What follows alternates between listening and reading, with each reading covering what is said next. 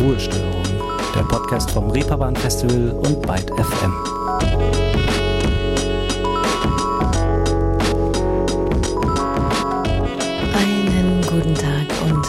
Willkommen zu einer neuen Ausgabe Ruhestörung. Und ich warne euch schon mal vor, meine Lieben, es besteht nach dem Hören dieser Ausgabe hier das stark erhöhte Potenzial eines oder mehrerer Dauerohrwurmattacken. Denn mein heutiger Gast beherrscht das Spiel mit den sich in den Gehörgängen einschmeichelnden Melodien wie wirklich wenige hierzulande. Vor fast ganz genau einem Jahr war er schon mal hier bei Ruhestörung zu Gast, um mit mir über Pop und Politik zu sprechen. Heute geht es aber nur um ihn und sein taufrisch justamente heute in die Welt gebrachtes Album Goodbye. Hello, Sam Wenzlau. Mit dem geschliffen charmanten in Berlin lebenden Musiker habe ich mich im Vorfeld dieser Ausgabe hier zusammengezoomt und über herzschwere, aber auch federleichte Themen gesprochen. Und bevor es jetzt hier gleich losgeht, sei wie immer noch fix gesagt, wenn ihr diesen Podcast und die daran befindlichen tollen KünstlerInnen in ihrer Reichweite unterstützen wollt, dann abonniert Ruhestörung oder verseht ihn mit einem freundlichen Kommentar oder empfehlt ihn natürlich auch gern euren Freunden, ja, NachbarInnen oder meinetwegen auch Großeltern weiter. Vielen Dank dafür und nun zu Sam und seiner Musik. Und Achtung, wie gesagt, das hier zum Beispiel geht sofort ins Ohr. Get out. You say that we're okay, but only if we do things your way. And I'm like, no, it's time to go. There's a point where you just gotta quit, yeah. Think I've had enough of this shit. I was too slow to let you go. Cause I'm about to break. I've hit my limit, baby. All I can say is that I.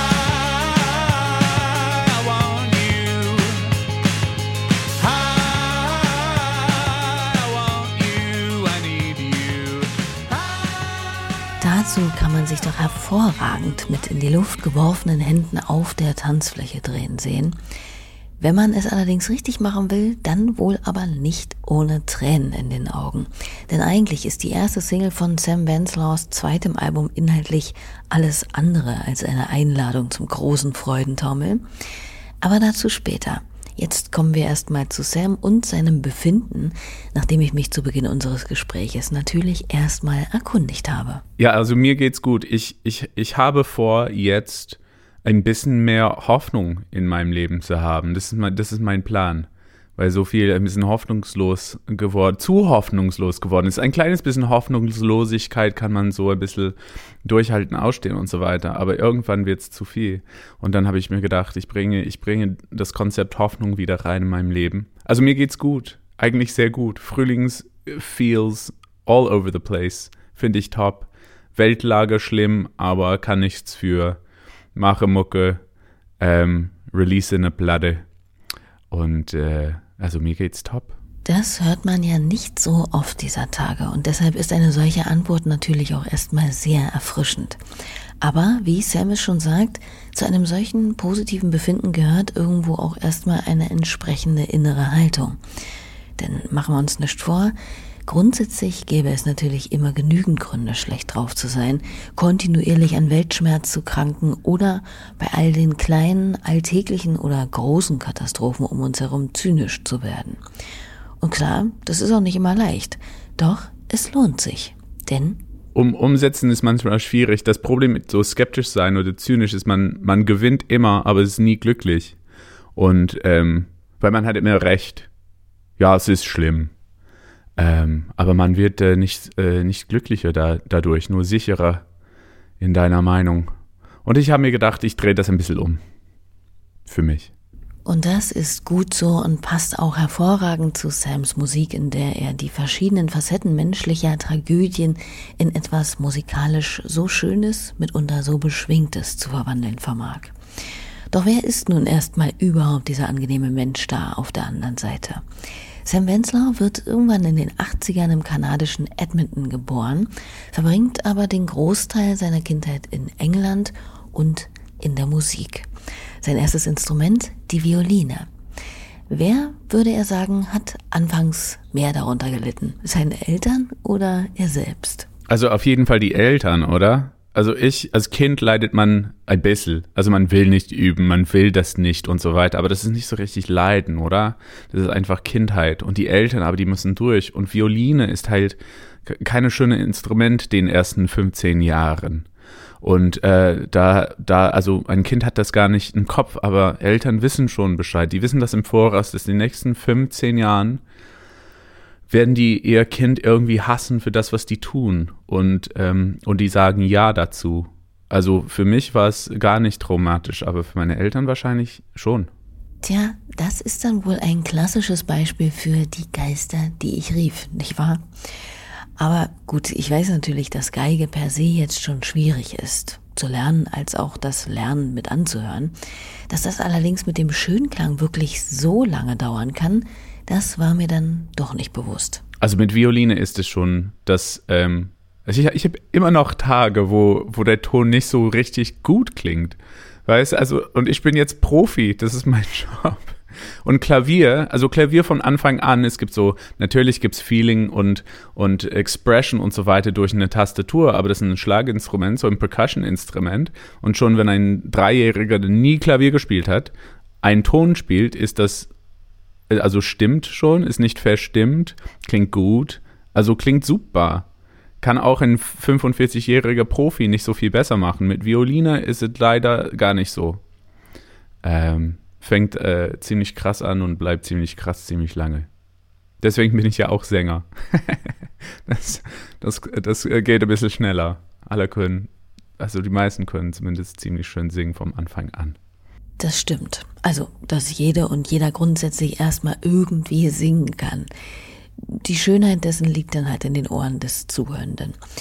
Aber auch wenn dieser Weg zu, sagen wir, einem halbwegs wohlklingenden Level des Violinespielens beschwerlich und lang war, erinnert sich Sam doch sicherlich noch an, ja, das eine Stück, das vielleicht so eine Art Meilenstein an dem Instrument für ihn war. So wie, ja, was weiß ich, der erste bewältigte Marathon eines Läufers oder einer Läuferin zum Beispiel. Gibt es das? Und wenn, kann er es vielleicht sogar heute immer noch spielen? also bei mir, dass ich immer noch spiele, dann weiß ich nicht so richtig. Ähm, nee, ich glaube, ich glaube den Moment, in dem ich, also das ist nicht deine Frage zu beantworten, aber, aber er hat, äh, ist in, in meinem Kopf gerade reingekommen. Ich dachte, also mit zwölf habe ich dann ähm, Bachs, what is it, Violin Concerto for Two Violins in D gespielt mit meinem Kumpel. Und da war ich so, jetzt bin ich Profi. Jetzt kann ich, jetzt kann ich alles.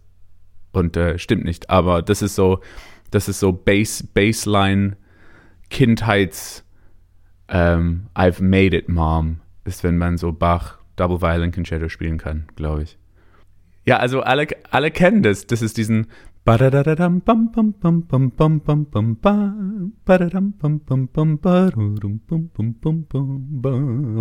also das ist, das ist Classic, Leute.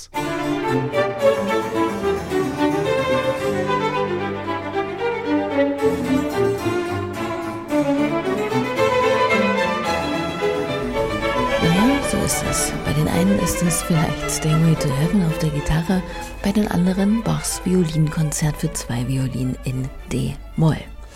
Schon beachtlich.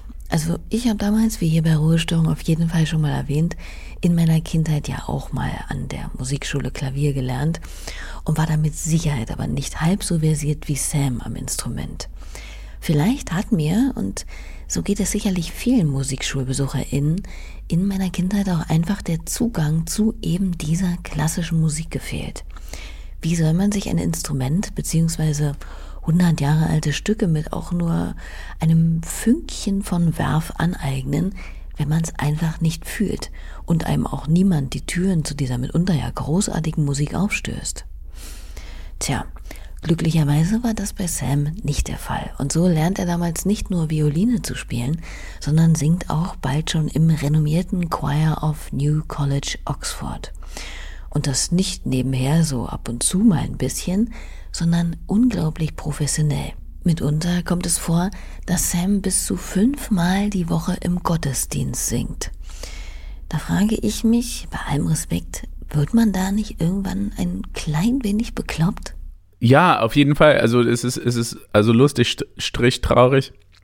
Ähm, ich war bei einem, einem, Party in London und äh, irgendjemand gesagt hat, äh, wo warst du im Chor? Und ich so, da wo ich war. Und der war so, ach, everyone who came out of there is either a genius or, or went mad. Und ich war so, also ich bin ganz normal. Ich bin weder noch. Aber ich glaube, ich glaube, das ist ziemlich intens für ein Kid. Aber auch ziemlich geil. Also ich fand es einfach nur geil. Das, das waren sehr glückliche Jahre für mich. Aber ziemlich intensiv. Und dann haben wir so auch Platten gemacht, so in den Ferien. Also fünfmal die Woche Gottesdienst abends und dann so zweimal, zwei, zwei Stunden pro Tag so Proben und dann eine Stunde Gottesdienst und dann, und dann so äh, entweder auf Tour oder Platten aufnehmen in den Ferien. Also das war ein bisschen so Fulltime-Job mäßig. Mit der Schule auch. Ja, das ist schon eine ganz schöne Ansage, finde ich. Und klingt auch ein bisschen nach recht wenig Freizeit, oder? War das denn auch mal schwierig? Also ich war auch, also das ist, das ist, also ich habe, das ist nur statt Freizeit habe ich Chor gehabt. Also das ist auch nicht, dass ich nicht Sport gemacht habe oder auch Mathe machen musste. Also ich musste ja auch ziemlich, äh, also die alle die normalen Sachen auch und dann das obendrauf. Ich glaube, es kann schwierig sein. Für mich war es Nummer eins mega schön. Und zweitens, besonders in so einem christlichen Kontext, wenn wir eher jetzt secular denken, kann es auch ein bisschen creepy rüberkommen, aber ich habe so ein Interview gesehen von meinem Chorleiter von damals, ähm, von ein paar Jahren, und der, der wurde gefragt, was der eigentlich uns beibringen wollte. Und der, der hat gesagt, um, I want to teach them what beauty is. I don't know if they teach that in school. Und ich fand das eine sehr schöne Antwort und das das auch, was ich da gelernt habe, glaube ich. Und ähm, was Schöneres kann, kann man sich nicht wünschen, oder? Das stimmt wohl. Und diese Schönheit im Kopf, im Ohr nimmt er auch wieder mit, als er im Teenageralter nach Kanada zurückkehrt. Und um das Wort Schönheit nochmal zu bemühen, stelle ich mir ja wiederum nicht unbedingt so schön vor, in dieser, naja, ziemlich fragilen Zeit, also in diesem Teenageralter nochmal umzuziehen und inmitten der Pubertät wieder von vorn anzufangen. Oder war es vielleicht sogar ein Segen? Das war auch top. So, like, oversharing time. Ich war, ich war verliebt in einen Typen und der liebte mich nicht. Und mit 16 ist das ja traurig. Also es ist immer traurig, aber mit 16 so End of World Sadness. Und dann war ich eigentlich sehr glücklich, nicht mehr äh, in dieser Schule zu sein mit der, mit dem, weil, weil es zu, zu hart war. Und ähm, ja, ich, ich fand es großartig. Ich fand Edmonton großartig. Und es war auch in den, für mich, es war auch in den Filmen, wie in den Filmen oder, oder in den Serien, also kein Schuluniform. Und das war krass. Und dann mit einem Backpack zur School und dann mit so einem Locker und du machst deine Bücher rein. Und die Leute waren so begeistert, weil ich einen britischen Akzent hatte. Und dann waren sie so, oh my God, do you have like an accent? Und ich so, no, you do. und das war dann top und, äh, und ich war popular für, für, zum ersten Mal in meinem Leben. Und äh, da wurde ich, wenn ich überhaupt klug bin, da wurde ich dann äh, klug, weil ich in einer ziemlich krasse Schule war und habe super Friends gemacht. Also für mich war es super. Es war so Neuanfang was auch in dem Alter wahrscheinlich manchmal gut ist, weil besonders wenn man äh, kleines bisschen schwul ist und äh, gar nicht da im, Inter, im, äh, im britischen Internat klarkommt, dann äh, kann New Beginnings gut sein. Klingt, als hätte sich alles zur rechten Zeit in die richtige Richtung entwickelt. Auch mal schön, nicht immer wieder mit der Verkettung von unglücklichen Umständen, sondern von erstaunlich glücklichen Fügungen erzählt zu bekommen. Sam blüht also in Edmonton nochmal richtig auf und kommt jenseits der klassischen Musik allmählich auch mit anderen Sounds in Berührung. Ja, also ähm, in, in England war ich so richtig nur in Classical World. Ich wollte Violinist werden, also klassische, klassische äh, Violinist. Und das war, das war mein Traum und das ist alles, was ich vorhatte. Und ich habe nur klassische Musik angehört und das war meine Welt. Und dann in Edmonton ähm, war das nicht mehr so richtig der Fall. Also eigentlich hat Musik mich ein bisschen wahnsinnig gemacht und ich konnte nicht mehr. Ich wollte nicht mehr. Also nicht so richtig wahnsinnig, aber ich, es war zu viel, too much einfach. Und, ähm, und dann habe ich auch äh, neue Freunde, wie erwähnt, gehabt. Und die waren Pop-Leute und Rock-Leute und ähm, die, wir sind dann zu Konzerte gegangen, so Rock- und Pop-Konzerte und ich war so, oh, das ist hier spannend. Die Leute stehen und die trinken und die schreien und die dürfen mitsingen. Und ähm, fand ich top, fand ich top, top auch, auch in dem Alter. Und keiner von meinen Friends hat, hatte, hat, haben klassische Musik gemacht, aber alle waren so dann Pop-Leute. Also da, da, also ich war in so einem weirden Group von so, also Mac DeMarco und Tops und Sean Nicholas Savage, also dann Jane Penny von Tops und dann so Matt Perry und das war so diesen Edmonton Crew, was jetzt mittlerweile ein bisschen famer geworden ist. Aber damals waren einfach nur so Fun Kids halt. Und da habe ich dann äh, diese Seite von Musik für mich entdeckt. Und genau diese erste große Leidenschaft für klassische Musik und die plötzlich dazukommende Faszination für Rock- und Popmusik ergibt bei Sam später jene ziemlich charakteristische Mischung, die seine Musik unter anderem ausmacht.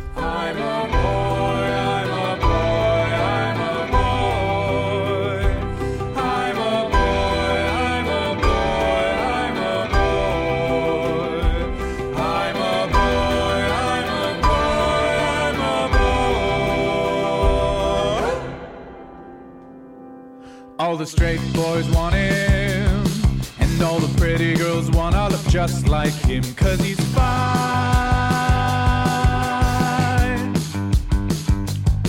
So the straight boys want him. Ein Auszug aus Pretty Boy aus Sam Venslows Debütalbum Homotopia, das 2018 erschien und von Konstantin Kropper von Get Well Soon produziert wurde. Und 2018 ist ja dann aber schon auch wieder eigentlich fast ein bisschen spät für jemanden wie ihn, in dessen Leben die Musik schon so früh Einzug gehalten hatte. Wie, wann und wodurch ging das denn los mit dem aktiven Musikmachen? Ja, da, da, da, da, dafür musste ich nach Berlin ziehen. Also ich bin nach Berlin gezogen und also ich war fertig mit dem Studium und dann habe ich ziemlich viel äh, Freizeit für mich gehabt und ich habe mich gefragt, was ich demnächst machen wollte. Ich habe so ein like, Gap Year, aber nach dem Studium für mich genommen und ein bisschen so rum zu testen, was ich machen wollte. Und dachte, oh ja, Songwriting could be fun, einfach für fun. Und habe nochmal angefangen, Violine zu üben und spielen und ja, aber das fing super langsam an. Das war nicht so, ich setze mich hin, ich schreibe hunderte von Lieder. Das mache ich auch heutzutage nicht. Das war nur so ein bisschen rumtesten. Ist das schön? Finde ich schön. Und ähm, ja, und es gibt nicht so viele Violinist, Violinisten in, in Pop- und Rock-Bereich. Also da, da, also die Indie-Leute haben dann mich ziemlich schnell gewollt. Also ich habe ein paar Kontakte gehabt und dann habe ich ein paar Jobs gekriegt und also jeder ist ein Gitarrist oder Keyboardist, aber sehr wenig Leute können Violine spielen für so Platten oder auf die Bühne. Ähm, und da, da kam ich in dieser Berliner, in die Popwelt rein. Und dann, dann, dann habe ich einfach Homotopia angefangen zu schreiben. Und dann würde alles klar. Im Sinne von so, was für eine Karriere ich dann wollte und was für Musik ich dann machen wollte. Ja, und zwar unter anderem solche hier. I think we should take it fast. I think we should take it fast. I think we should take it fast. I think we should take it fast. Maybe you think I am hasty, but what else are we doing at this peacock parade? I'm not here to fool myself, and I won't fool you into what I want to do with you and maybe the guy behind you too. Should we buy him a drink?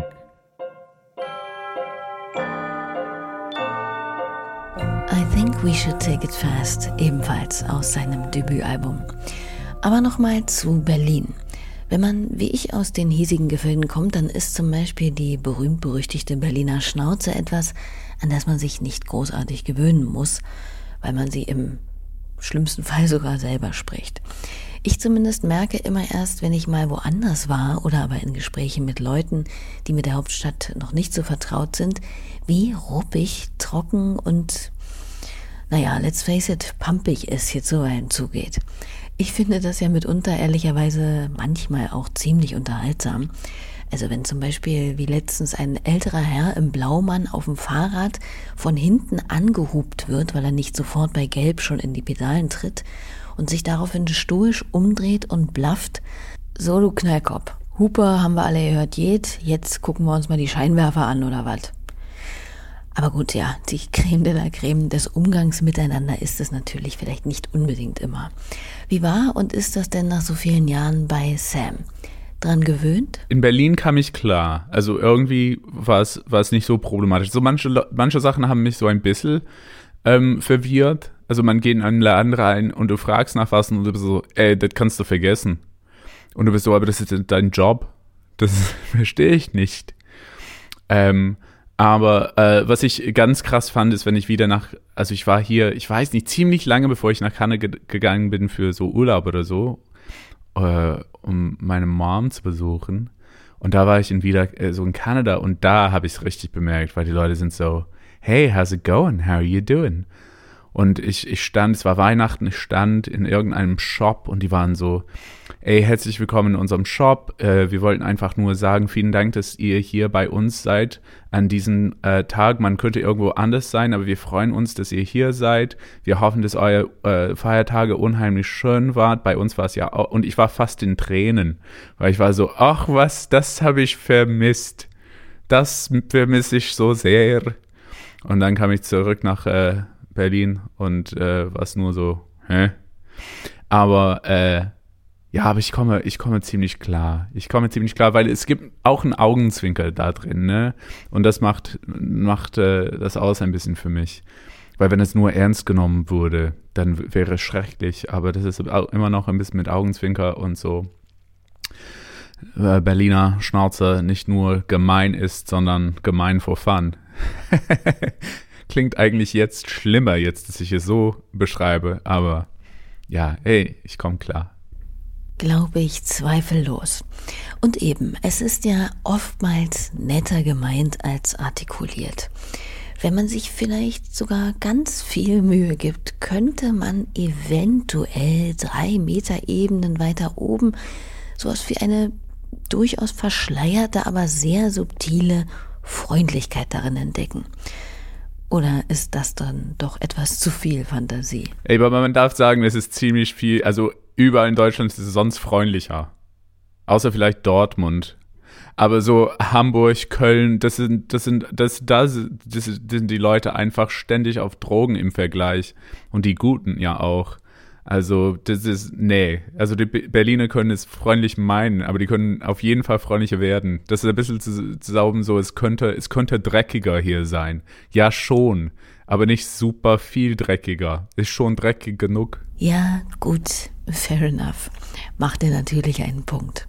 Aber wenigstens hat er in Berlin abermals dann neue Musik kennengelernt, die ihn ziemlich geflasht hat und zum Beispiel zu diesem Lied veranlasste. Die neue deutsche Welle nämlich. Von heute an, Von heute an will ich nicht älter werden. will ich nicht älter werden. Wenn ich 30 bin, ist aller Pracht dahin. Vom Älterwerden krieg ich nur Beschwerden. Von heute an Von heute an will ich nicht älter werden. will ich nicht älter werden. Dann läuft die Nase, ich hab ein Raucherbein. Die Zähne fallen, als ich krieg einen heiligen Schein. Von heute an Von heute an Ja, auch das ist Sam Vanslaw, gemeinsam mit Max Gruber aka Drangsal mit einem Cover von der Band Bärchen und die Milchbubis aus dem vergangenen Jahr. So, nun aber, um mal im Berliner Jargon zu bleiben, ran an die Buletten und an Sams neue, heute erscheinende Platte Goodbye, die größtenteils zwischen Nässe, Schnee und Kälte in den schottischen Highlands entstanden ist. Die erste Single-Auskopplung haben wir auszugsweise ja bereits anklingen lassen. Get Out ist allerdings gemeinsam mit dem Song Been Drinking erschienen. Und nicht nur das, es gab sogar ein ineinander gewobenes Doppelmusikvideo zu bestaunen, das schon erahnen ließ, hier geht es wieder konzeptionell ausgetüftelt zu. Das oder der erste, der neben Sam darin sofort auffällt, wieder Max Gruber bzw. Drangsal. Und ich sag mal, Betteroff, Mia Morgan, Creator, Papst, Odd Couple, Raz, Danger Dan und Max Herre, Blond. Kann es sein, dass der Gute mittlerweile auch wirklich überall dabei ist, vor allem was Musikvideos anbelangt, oder täuscht das? Der ist, der ist, und das ist, das ist etwas, ich glaube, das ist jetzt Gesetz. Deutsch, deutsches Gesetz oder so, dass Max Gruber in jedem Musikvideo ein Cameo machen muss. Und ich glaube, das ist richtig so. Aber auch ein bisschen unfair für alle, die anderen Cameos machen wollen. Aber der macht's gut. Aber das ist Pflicht, Pflicht halt. Also man kommt nicht weg von dem, von dem Tat, dass Max Gruber dabei sein muss. Und das ist gut so. Stimmt. Und dann kommt natürlich dazu, dass Sam und Max schon eine ganze Weile zusammenarbeiten und sich auch privat dufte verstehen. Da haben sich einfach zwei Sweethearts gefunden, könnte man meinen. Grüße an dieser Stelle. Ganz anders jedenfalls als in besagtem Musikvideo von Get Out, in dem man eindeutig dabei zusehen und hören kann, wie der Knacks sich in eine Beziehung frisst und sie schließlich zum Zerbersten bringt. Oder wie er in seinem YouTube-Snippet zu den Songs selbst sagt, I guess Get Out is a is a song about just the kind of push and pull of wanting someone in your life and needing them to leave. Und nicht nur die Beziehung geht da krachen, auch ein Großteil des Mobiliars der gezeigten Küche wird von Sam da mit einem Baseballschläger im Musikvideo zerschlagen. Da klatschen Rotweingläser an die Wand, fliegen Stühle und Tische durch die Gegend und Regale werden abgeräumt. Beim Video zu Icarus, das bildlich wiederum von Bin Drinking eingeführt wird, wird ebenfalls die Einrichtung einer vermeintlichen Wohnung zerlegt. Man könnte ja fast denken, dass das Ganze irgendwie Spaß gemacht hat. Sonst würde es ja zum Beispiel auch nicht diese ganzen Rage Rooms geben, in denen man eine Stunde lang gegen eine Bezahlung Gegenstände demolieren kann. Aber im Kontext mit dem doch sehr tragischen, schwerherzigen Inhalt der Songs ist das irgendwie schwer vorstellbar. Was sagt denn Sam selbst? War er mal in so einem Zertrümmerzimmer oder haben die nur im entferntesten etwas mit seinen Musikvideos zu tun? Nee, habe ich nie gemacht. Und um ehrlich zu sein, das Problem ist halt, letzt, also die letzte Platte war, war eher Fun. Also ein paar traurige Lieder, ein paar glückliche Lieder, aber einfach, einfach Lieder und das war schön und dann Musikvideos zu machen war schön und so weiter. Und diesmal, natürlich bin ich super happy mit dem Musik, mit der Musikvideos, mit den Musikvideos, aber ähm, die zu machen hat gar keinen Spaß gemacht, weil es war so, kiek, also sei wütend. Und dann war ich wütend. Ich bin kein Schauspieler, ich kann nicht einfach wütend spielen. Ich war dann auf einmal sehr, sehr wütend einen ganzen Tag lang. Und am nächsten Tag war so, sei extra mega traurig. Und dann war ich traurig einen ganzen Tag lang. Also fand ich gar nicht fun. Und dann, also die Leute waren so, ey, hat's, hat's voll Spaß gemacht, so alles zu zerstören. Nein, ich war sehr wütend. Ich war nicht happy an dem Tag, hat gar keinen Spaß gemacht. Nein. Also, aber ich würde das sehr gerne aus Spaßgründen machen wollen, wo ich keinen Lyrics mitsingen musste zu meinem eigenen traurigen Lied. Das fände ich schön. Also ich bin, ich habe es nie gemacht. Das war mein einziges Mal. Ich würde es aber sehr gern machen, ohne diese emotionale Last, was ich an dem Tag mit mir mitbringen musste. Das, das wäre ein Traum. Ja, das kann ich mir gut vorstellen. Es ist jedenfalls unschwer herauszuhören und mitnichten ein Geheimnis. Sam hatte seit seinem letzten Album auf jeden Fall mit fiesem, trennungsbedingten Herzbruchschmerz zu tun, den er nach allen Regeln der Kunst nun auf Goodbye vor uns ausbreitet. Schmachtendes Lamento, ja. Schwülstige Lamoyanz, nein. Hier wird nicht elendig Trübsal geblasen, sondern vielmehr mit einer trotzig eleganten Grandezza, mit sanfter Wehmut, die aber nie ins Selbstmitleid zu kippen scheint, einer verdorrten Liebe gedacht und oder eben diese auch verarbeitet. Auf seinem Instagram, aber auch YouTube-Kanal gibt er die letzten Wochen immer wieder Einblicke in seine Gedanken zu dem Thema und dem ganzen Gefühlsprozess des Albums an sich. Ein Aspekt, der dabei auch eine Rolle spielt, ist zum Beispiel auch das Modell der fünf Phasen der Trauer nach Elizabeth Kübler-Ross, mit dem er sich irgendwann beschäftigte und das ihm das Gefühl zurückgab, dass das, was er dadurch lebte, leider völlig normal war. Die fünf Stufen werden dabei in ja, Verleumdung, Wut, Verhandlung, Verzweiflung oder Depression und schließlich Akzeptanz unterteilt. Ich habe ihn mal gefragt, ob er sagen könnte, welche denn für ihn die schlimmste war. Ähm, die sind alle schlimm. Wut habe ich am schlimmsten gefunden, weil ich das nicht in mich mag als Emotion. Ich mag auch den anderen nicht, aber das finde ich nicht gut. Kann man aber gut verstehen, aber fand ich äh, unangenehm. Depressionen fand ich am schönsten, weil da kann man nichts mehr. Und das ist ziemlich äh, beruhigend. Also das, das war ein nice Break ähm, in den, in den, in den Prozess. Äh, ja. Aber ich finde, also die, das, das Problem ist halt mit solchen Sachen, du bist, und das ist auch ein bisschen mit der Platte so, du denkst, du hast es geschafft oder irgendwas geschafft oder jetzt wird es leichter oder so und dann wird es nur schlimmer. Aber auf eine andere Art und Weise. Und du bist so, okay, all right. Und es gibt keinen, also ich bin auf jeden Fall äh, Protestant Work Ethic, Control Micromanagement oriented, getting things done, productive, capitalist child of my generation. Und dass man nichts tun kann. Du kannst es nicht schneller verarbeiten, du kannst es besser verarbeiten, aber nicht schneller. Du kannst es nicht irgendwie, du kannst nicht irgendwie einplanen, heute Morgen traurig für fünf Minuten und dann trinke ich einen Kaffee und dann geht's weiter. Also das, das, das äh, existiert völlig außerhalb von unserem ähm, Arbeits- und Kontrollsystemen. Äh, und man muss einfach da nun durch. No cafe ever held it.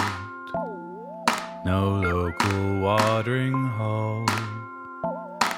No club or sun drenched baseball field. No park or girl next door.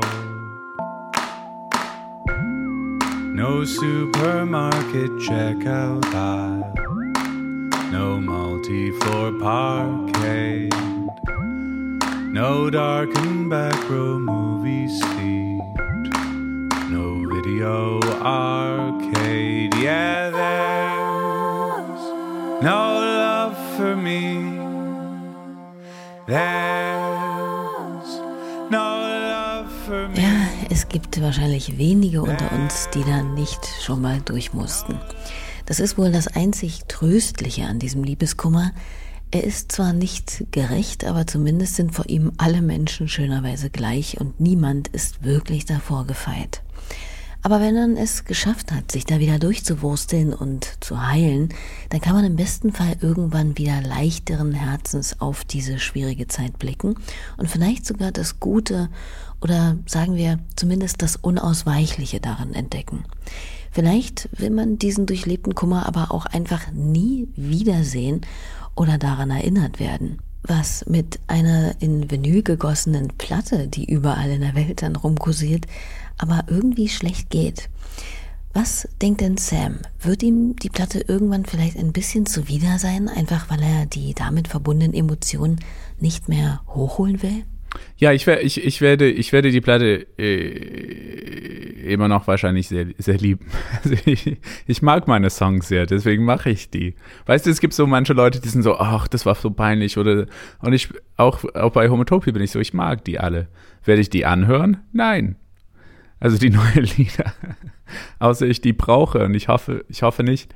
Ähm, ja, aber ich finde, ich finde die gut und ich finde, die haben was zu sagen. Und ich finde, die sagen das, was ich sagen wollte. Aber muss ich, muss ich persönlich äh, nochmal anhören? Wahrscheinlich nicht. Na gut, kann ich natürlich nachempfinden. Aber schwer war der ganze Albumprozess doch auf jeden Fall.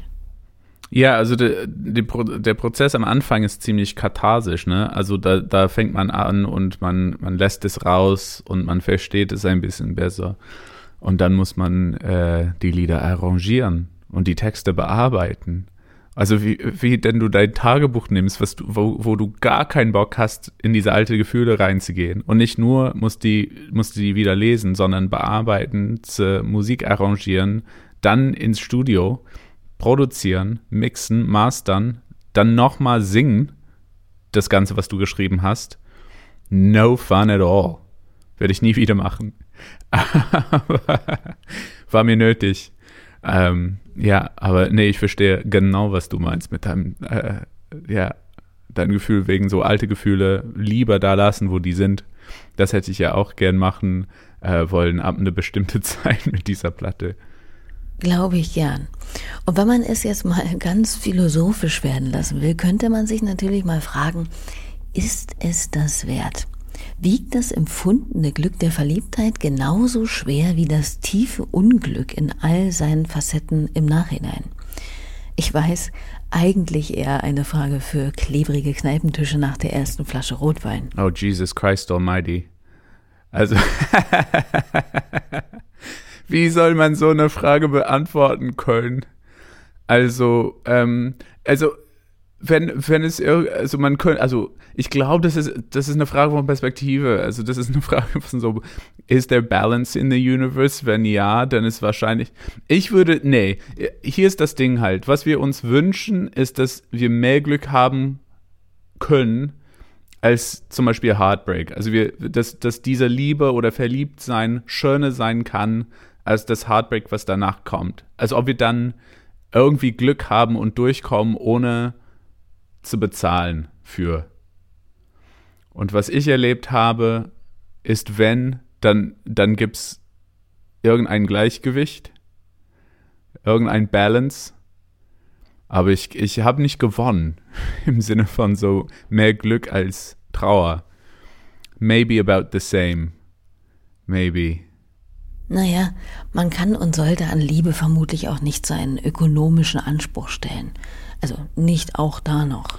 Ja, aber das ist, äh, könnte man sagen, aber ich glaube, es ist ja auch sehr menschlich, weil wenn man verliebt ist oder liebt und das so schön ist, dann will man ja gar nicht irgendwie akzeptieren wollen, dass wenn es schief geht, muss es genauso schief gehen, wie gut, wie gut es war, wenn es deutsch war.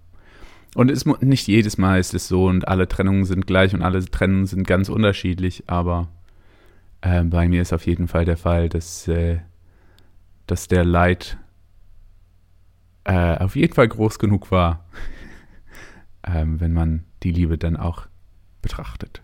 Und ganz gleich, wie genau Sams Geschichte letztlich aussah, eines seiner Talente ist es zweifellos, das Konkrete in eine allgemeingültige Sprache zu transferieren, ohne dabei floskelig oder gar beliebig zu werden. Hat er bei Homotopia vor allem noch die Geschichten von anderen erzählt, so geht es auf Goodbye also sehr persönlich zu und es wird tatsächlich aus der eigenen Perspektive gesungen.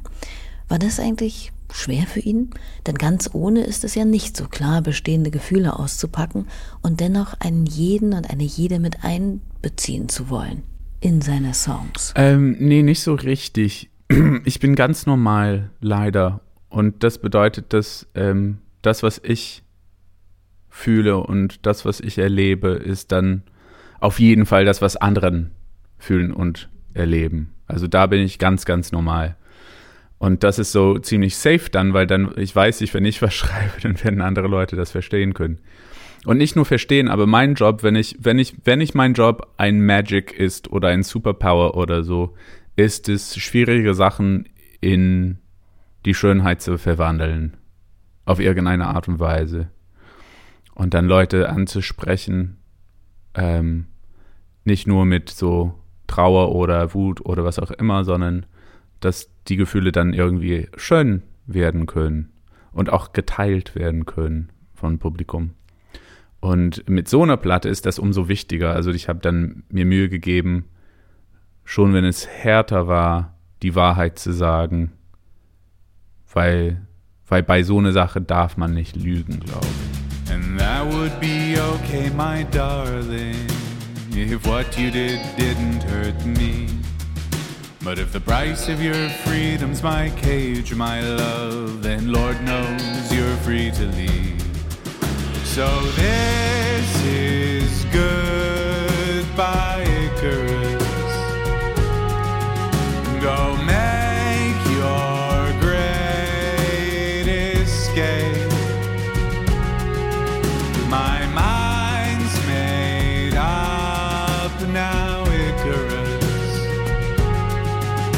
And I wish you well, Schwanengleich schwelgerische Song Icarus, bei dem man sich durchaus mal fragen darf, ob der, der da so versonnen melancholisch Goodbye ruft und offenbar sehr viel Mitgefühl ernten möchte, also der erzählende Charakter, tatsächlich all das auch verdient. Denn wenn man sich in der griechischen Mythologie ein klein wenig auskennt, könnte man zu dem Schluss kommen, dass diese Stimme zu König Minos gehört, der Ikarus ja erstmal gefangen hielt, bevor der mit seinem Vater überhaupt auf die Idee kam, sich Flügel zu bauen, um zu fliehen. Wie in der Liebe, so leicht ist das meiste nämlich selten und somit auch tief und hintersinnig von Sam geschrieben. In einem seiner Insta-Posts geht Sam neben dem großen Komplex der Liebe noch auf einen durchaus politischen Aspekt der Platte ein, nämlich dass es noch gar nicht so lange her ist, dass öffentlich im Fernsehen, im Radio, in den Zeitungen noch darüber debattiert wurde, ob Homosexuelle zur echten Liebe überhaupt fähig seien oder einfach nur pathologisch krank sind. Die Liebe war also lange Zeit nicht selbstverständlich für alle da, wie es oberflächlich vielleicht erstmal angenommen werden könnte, was Sams Album natürlich nochmal eine ganz neue Bedeutung verleiht. Ja, also das Ding ist halt für mich, was am schwierigsten ist und jetzt im Nachhinein am cruelsten, am gemeinsten, am unnötigsten, ist diese Idee, dass die Liebe nur für Heteromenschen war. Und ich glaube, für ziemlich viele Heteromenschen heutzutage haben die das völlig vergessen, Nummer eins, weil es hat sie nicht betroffen und deswegen dürfen die das vergessen. Ähm, aber es ist nicht so lange her, als ich Jugendlicher war, dass es offentlich diskutiert wurde, ob schwule Leute sich lieben konnten, so romantisch, oder ob die so pervers waren, so pathologisch pervers, dass die dachten, ihre Perversität die Liebe wäre. Also, und dann, und das ist, das ist vor 15 Jahren. Und das, besser davor war es nicht, es war nur schlimmer. Freud hat gemeint, dass äh, Homosexualität zum Beispiel Na Narzissmus ist. Es ist nur Selbstliebe. Und das ist auch ein bisschen das Gegenteil von das, was man eigentlich geben möchte, wenn man liebt. Und man kann sagen, ja, naja, Freud, wir haben den vergessen, aber Nummer eins haben wir nicht. Und Nummer zwei ist der auf jeden Fall eine mega Stimme für Psychologie in den 20. Jahrhundert. Und dann haben wir so Medical Definitions of Homosexuality, also andere Psychologen, also es ist nicht nur Freud, aber danach dass die Liebe von homosexuellen Menschen zur pathologische Perversität gemacht haben. Und ich habe das nicht vergessen. Und ich glaube, die meisten schwulen Leute, die damit aufgewachsen sind, haben das nicht vergessen. Und wir haben immer gehofft, wenn wir so hetero-Liebeslieder angehört haben. Wir haben immer gehofft, dass das für uns wäre, aber wir, wir konnten nie sicher sein.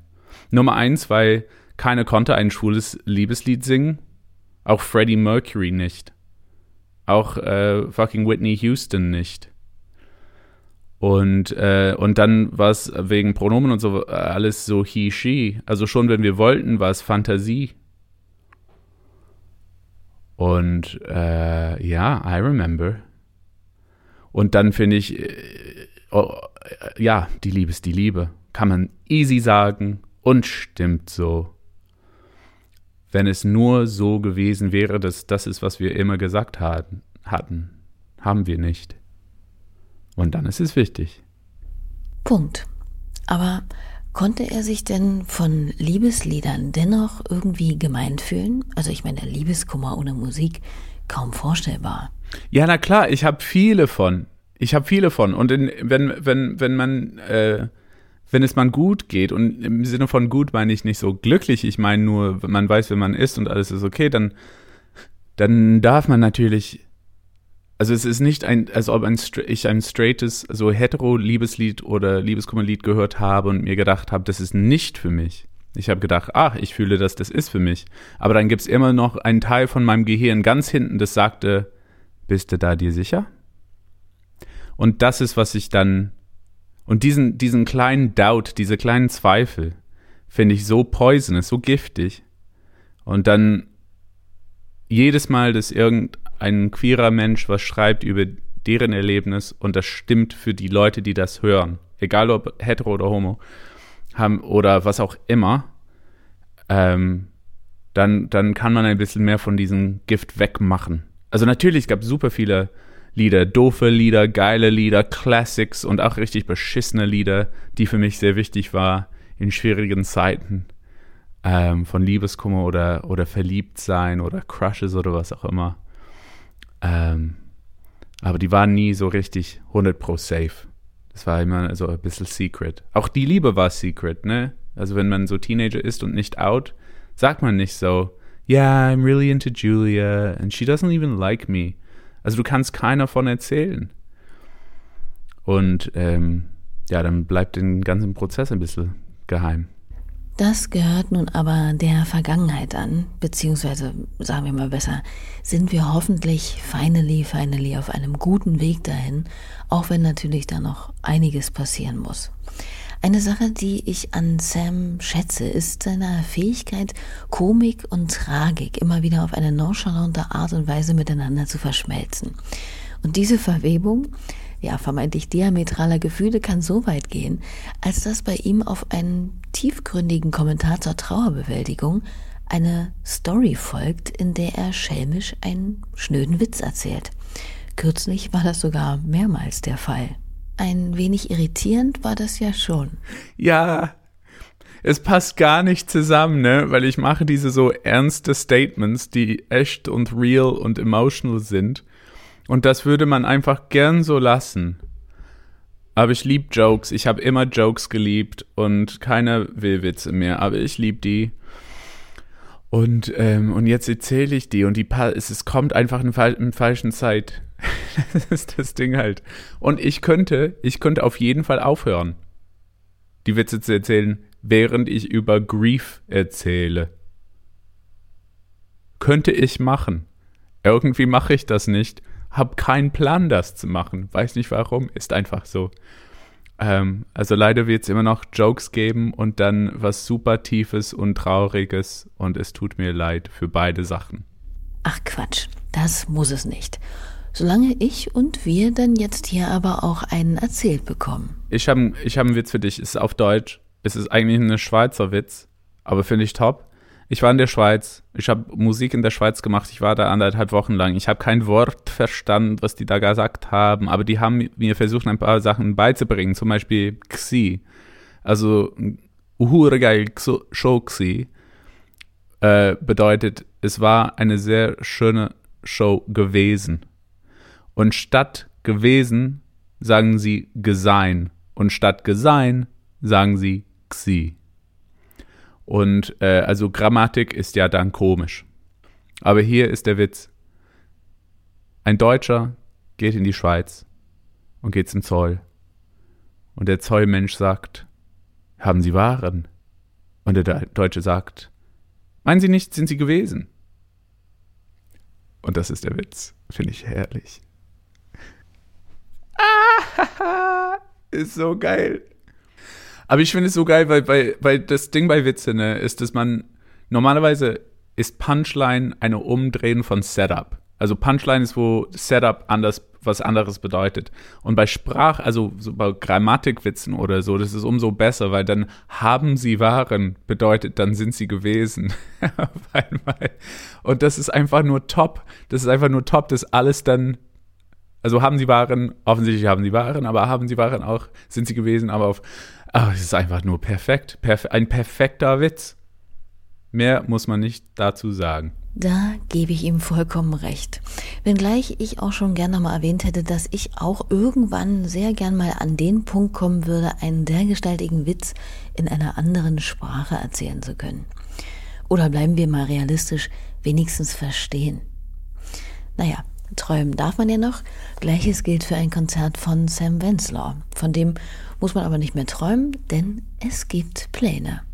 Ja, also das, das ist, worüber ich mich am meisten freue gerade, nämlich, ähm, dass wir eine Woche, zwei Wochen nach Release, also am sech, zehn Tage nach Re Release, am 16. gehen wir auf Tour. 16. Mai. Und wir machen, wir machen ein Tour. Und ich freue mich so sehr, wieder, wieder mit der Band auf Tour zu gehen. Und ähm, ja, also wir haben dann in anderthalb Wochen haben wir Probe, jetzt ist Üben, dann ist Probe eine Woche lang. Äh, Release mittendrin wird ein bisschen awkward wegen Orga und so, aber geil. Und dann habe ich ein paar Tage und dann geht's, geht's auf Tour. Und dann einfach spielen.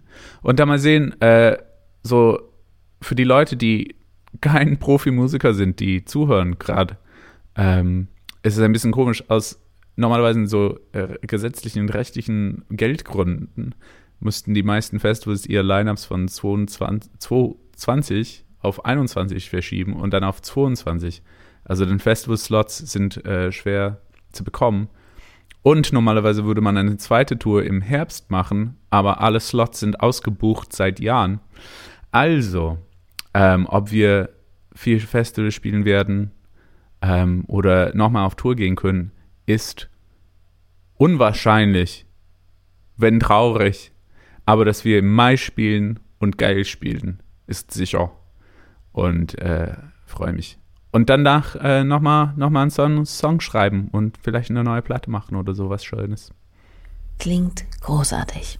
Hoffen wir zumindest, dass das alles so bleiben kann und äh, ja, passiert. Aber in Sachen Hoffnung gebe ich gleich zum Abschluss nochmal das Wort an Sam, der zweifelsfrei heute der strahlende Hoffnungspapst dieser Folge ist. Wir sind ansonsten hier aber auch schon wieder am Ende dieser Ausgabe Ruhestörung angelangt. Herzlichen Dank für eure Aufmerksamkeit, fürs Abonnieren und Weitersagen dieses Podcasts hier. Viel Spaß mit der heute erscheinenden Platte von Sam und dann bis nächste Woche, so ihr denn mögt. Und natürlich auch nochmal Merci an Sam für das überaus nette Gespräch und dann bis zum Hole 44 vielleicht. Macht's hübsch und bis dahin hoffnungsfroh bleiben. Aber full, full circle back to Hoffnung hier, weil weil mein Problem war so, okay, wird eh nicht passieren, Tour. Also wird auch, auch dritter, dritter Weltkrieg ist eh kein Musik mehr und ich habe eine Waffe in der Hand. Und dann ist auch Klimawandel und wir stehen auch davor von irgendwelche Eisbären, die nicht mehr, die nicht mehr essen können oder so. Und das, das macht man ein bisschen ähm, Depri manchmal. Und jetzt bin ich so, nein, mache ich nicht. Ich, ich hoffe, dass es passieren wird. Ich freue mich auf das. Und wenn das Leben kommt, kommt das Leben eh. Ne? Also es wird, was Schicksal oder was auch immer ähm, uns vorbereitet hat, kommt, ob, ob, ob wir das wollen oder nicht, dafür geplant haben oder nicht. Ähm, ob wir da daran zynisch oder skeptisch gehen oder mit Hoffnung und Liebe, doesn't matter, the same shit's gonna happen.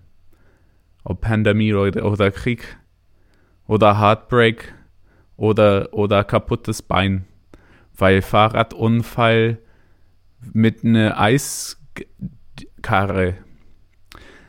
Es könnte sein, könnte sein, kann gut sein. Und dann denke ich mir, ne, diesmal Hoffnung und Fun und Spaß und schöne Lieder für schöne Menschen spielen und das alles genießen, solange ich kann. Because all I really want is to have you back so I could write a song. line. Kiss me in the rain. Have we even done that yet? Love me hard again tonight. Hold my hand and tell me where you wanna go. You know, stuff like that.